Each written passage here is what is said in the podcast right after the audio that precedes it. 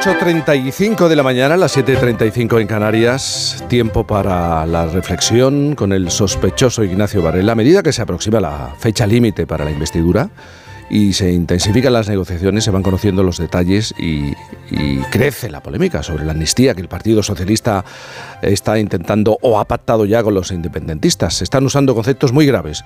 Unos defienden la amnistía como un paso necesario para la solución del, del problema de Cataluña y otros afirman que con ella se pone en peligro el Estado de Derecho. Muchos lo ven como un trato mercantil para simplemente conseguir unos votos en la investidura de Pedro Sánchez.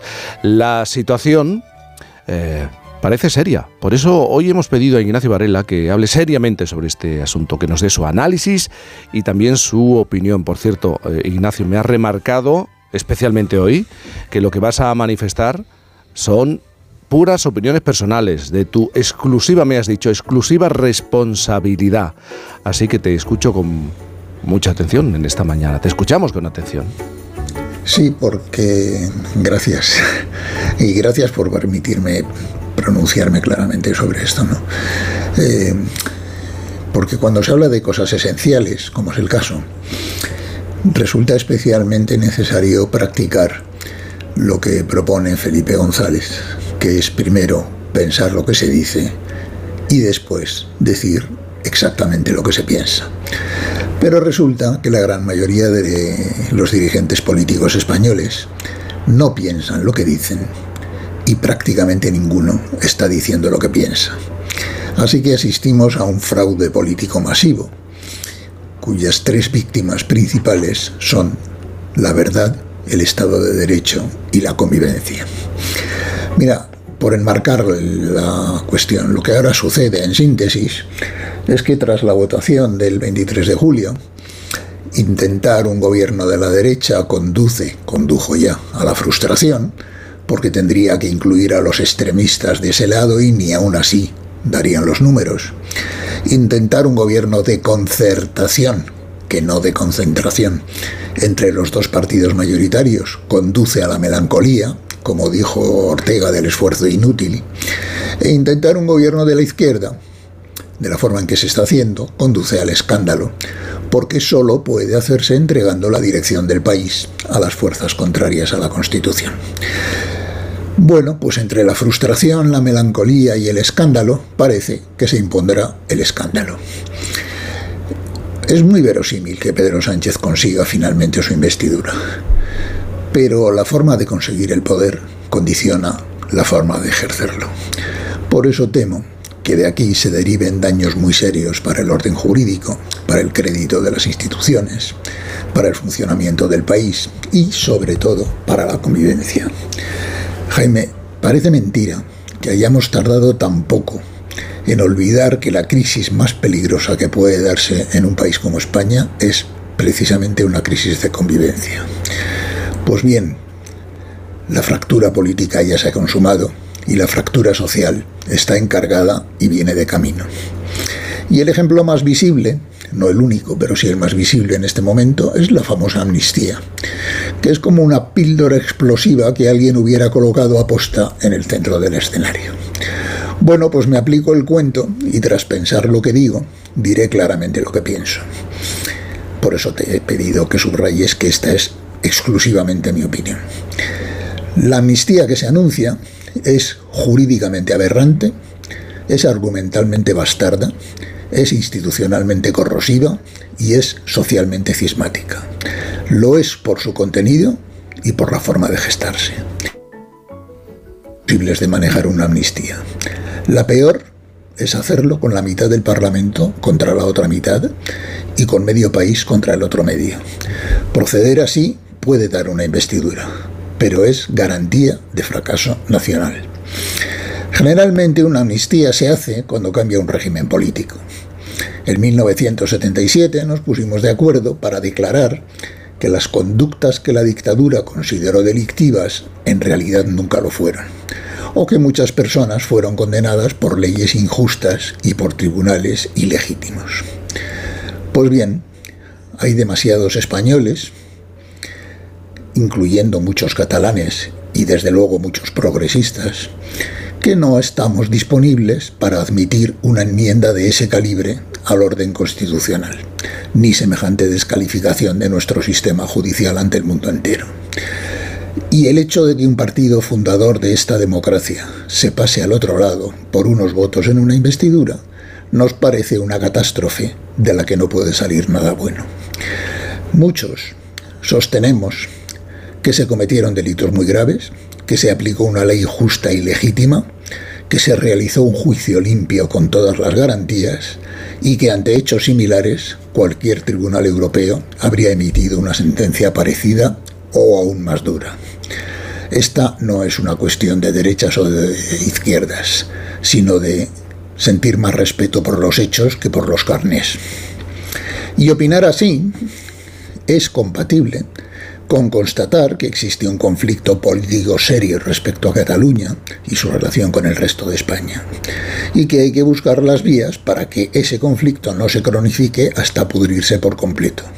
Nadie dice que esto sea fácil, pero si no se reconstruye antes un consenso mayoritario en el país y en el Parlamento, anticipo desde ahora que el remedio será mucho peor que la enfermedad.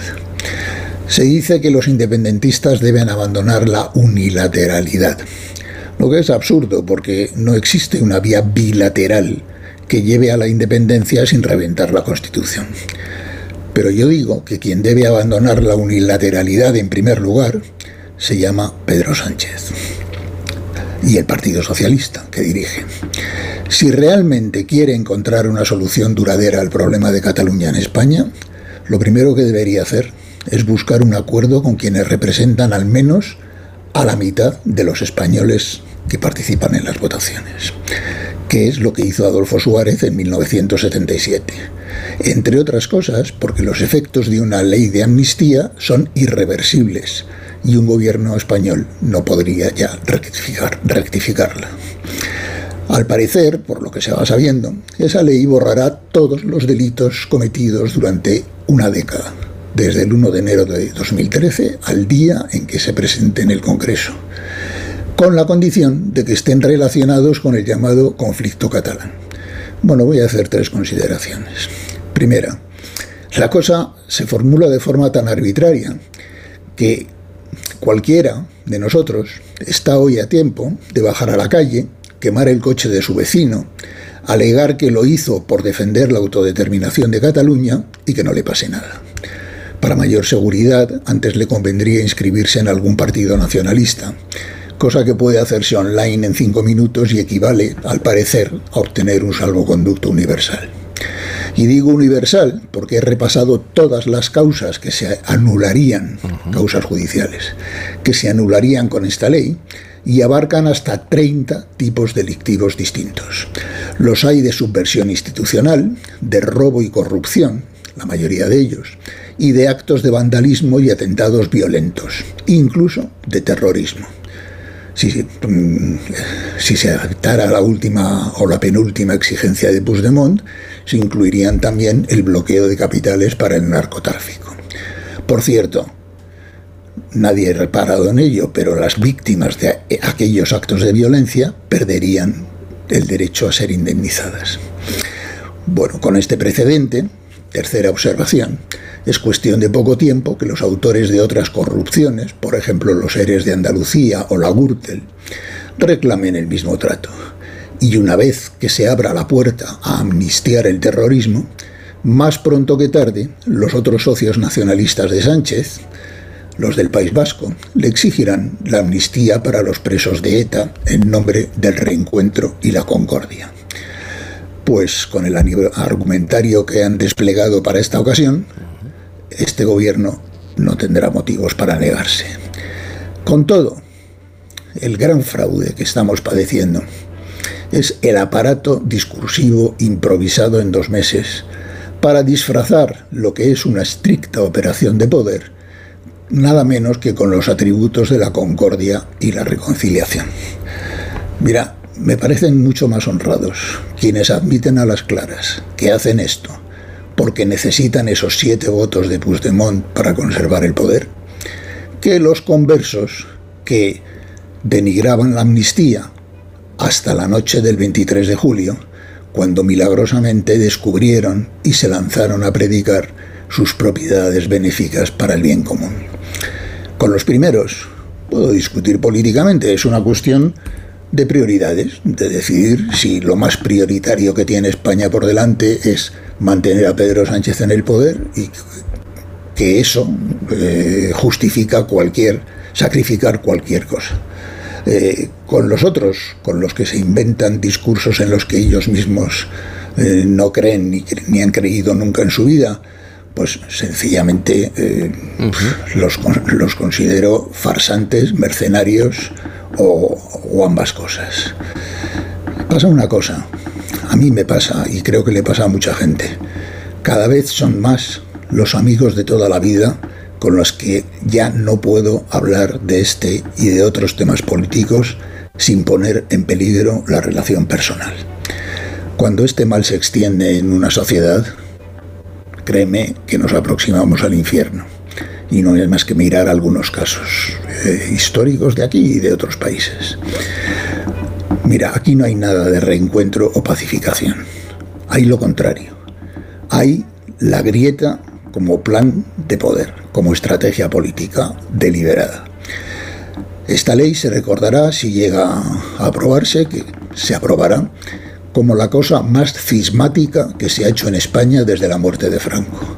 Y lo que viene detrás, porque ya ha anunciado Pedro Sánchez que la ley de amnistía es solo el principio de un proceso o un paso inicial, dijo él, lo que viene detrás extremará la lucha política, conducirá a una confrontación feroz entre poderes del Estado, gobierno central contra gobiernos territoriales, eh, ejecutivo contra poder judicial, Tribunal Supremo contra Tribunal Constitucional, así una merde generalizada, con todos los poderes enfrentados, partidos políticos contra el jefe del Estado, en fin, puedo seguir, y dividirá a la sociedad aún más de, los que, de lo que está. Y yo digo que no existe ninguna investidura que valga tanto como eso.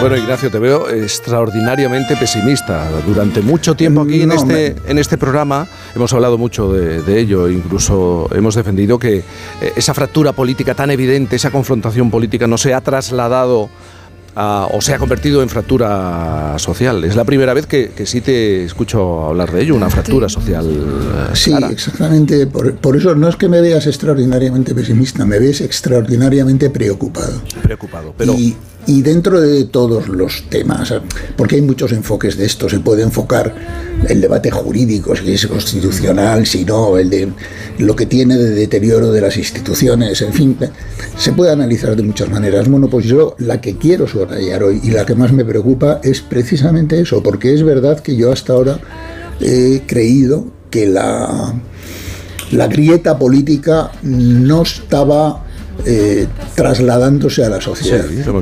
y, en los últimos meses empiezo a percibir que eso está permeando y que sí se está eh, trasladando a la sociedad. Y creo que somos muchos los que lo estamos notando en nuestra vida cotidiana. Y hay amigos amigos de muchos años que han dejado de llamarme, pero no porque tengan nada contra mí, sino precisamente para evitar un choque que pueda poner en peligro la relación personal. Pero Ignacio, yendo a la cuestión práctica, eh, te he escuchado a ti hablar de consenso en, asuntos fundamentales por parte de los dos grandes partidos. Esta semana incluso en el programa de televisión que presento se lo he oído a Celia Villalobos, a Ignacio Aguado, pero vamos a ser realistas. Eso en este momento es imposible. Y entonces, ¿qué se hace? Eh, Perdona que te interrumpa, eh, es que me revelo contra esa idea. Mira, mm. imposible es que yo vuelva a tener 20 años. Sí. Eso es imposible, porque la biología lo impide, ¿no? Eh, pero eso, eh, el que dos partidos que, por cierto, han sido votados por dos de cada tres españoles, mm. se pongan de acuerdo en algo tan esencial como esto, esto no es imposible esto se hace imposible. porque es algo que depende exclusivamente de la voluntad humana y todo aquello que depende exclusivamente de la voluntad humana tiene que ser necesariamente posible en el momento en que se reconoce que es conveniente. Lo que pasa es que no se desea que suceda. Pero sabes que no va a ocurrir, que eso de, momento y con los actuales líderes no va a ocurrir, no es posible. Bueno, pero, pero me niego a, considerarlo imposible. O sea, es perfectamente posible. Otra cosa es que no, es que se desea y se se procura con actos y con declaraciones y con tal que suceda lo contrario. Es decir, es que hay un plan eh, en marcha para consolidar esto que los argentinos, por eso he utilizado la palabra, llaman la grieta. Y la grieta es una, eh, no es la consecuencia de un error o la consecuencia de un conflicto social previo, es una estrategia política de laboratorio para eh, consolidar determinadas posiciones de poder. Por tanto, que no me digan que es imposible, es una, es una situación buscada y provocada deliberadamente. Buscada, pero... Yo, y yo sostengo que esta que la manera de gestionar esta ley de amnistía, más allá de su contenido, incluso más allá de si es constitucional o no, es decir, si, si verdaderamente hubiera voluntad de afrontar en serio el problema de Cataluña, incluyendo una medida de este tipo, lo primero tendrían que hacer eh, los dos grandes partidos, desde luego el partido que está en el gobierno, es sentarse con el partido que representa a la otra mitad del país, eh, intentar articular una propuesta común y a continuación sentarse con los señores independentistas y decirles, mire usted, esto es lo que eh, les proponemos y a partir de aquí podemos hablar. Pero desde luego intentar hacer una cosa de estas eh, con medio parlamento y medio país enfrente, te aseguro que no puede, como he dicho, es una operación que puede ser políticamente rentable o electoralmente rentable, no lo sé, pero desde luego en términos de interés nacional es una catástrofe. Pero si estoy de acuerdo, Ignacio, estoy de acuerdo contigo, pero ah, sabemos cuál es la situación. ¿Qué otra solución podemos encontrar? ¿Qué otra solución se puede encontrar? No hay otra solución. No hay otra solución. Es decir, es decir me has oído decir muchas veces una frase que siempre me gusta repetir y es que eh, la única fórmula, la única forma de evitar ciertos problemas es no crearlos. Y una vez que los has creado, pues mira, ya no tienen, ya no tienen solución, ¿no? Entonces no, no, no, me hagas buscar eh, soluciones alternativas cuando la solución eh, está a la vista de todos, es obvia, es evidente, es lo que recomendaría cualquier observador eh, independiente o externo que analizara la situación y sencillamente lo que pasa es que no se desea que se haga. Entonces, Oiga, es como a un enfermo grave le dicen, oiga, usted para curarse tiene que someterse a una operación de no sé, me niego a someterme a esa operación. Bueno, pues entonces lo pretenda usted curarse por otras vías, ¿no? Porque es que no hay curas milagrosas, ¿no? Eh, por tanto, eh, yo creo que una, que, una operación de este tipo aparte de que yo creo que es anticonstitucional y tal, pero no quiero profundizar en el debate jurídico que ya eh, que ya hay mucha gente muy autorizada que está metida en ello. Y luego, sobre todo, me irrita terriblemente, como te digo, el fraude argumental de, los, eh, de las personas que hasta hace dos meses eh, estaban sosteniendo una tesis y de repente se cayeron del caballo el 23 de junio. ¿No? Entonces hicieron números, dijeron necesitamos siete votos, ¿cómo conseguimos estos siete votos? Pues de esta manera. Y me parece muy bien, pero entonces planteeme el debate en ese terreno y si verdaderamente usted opina, sinceramente, que la prioridad nacional por encima de cualquier otra es que Pedro Sánchez continúe siendo presidente del gobierno, estoy dispuesto a discutirlo políticamente. Y yo creo que hay cosas más importantes que esa. Bueno, yo tengo. Ahora lo que no estoy, ahora lo que no estoy dispuesto es a que me construya usted un discurso completamente falsario sobre la pacificación, sobre la concordia y sobre eh, la paz y no sé qué, cuando lo que está provocando es exactamente todo lo contrario. Y yo tengo una del país en dos mitades irreconciliable. Ignacio, una prioridad como conductor, respetar los tiempos. Hacemos una pausa, no te vayas, por favor, porque eh, volvemos a recordar en un momento a José María Carrascal. Se ha ido eh, en estas últimas horas, ha muerto a los fallecidos a los 92 años.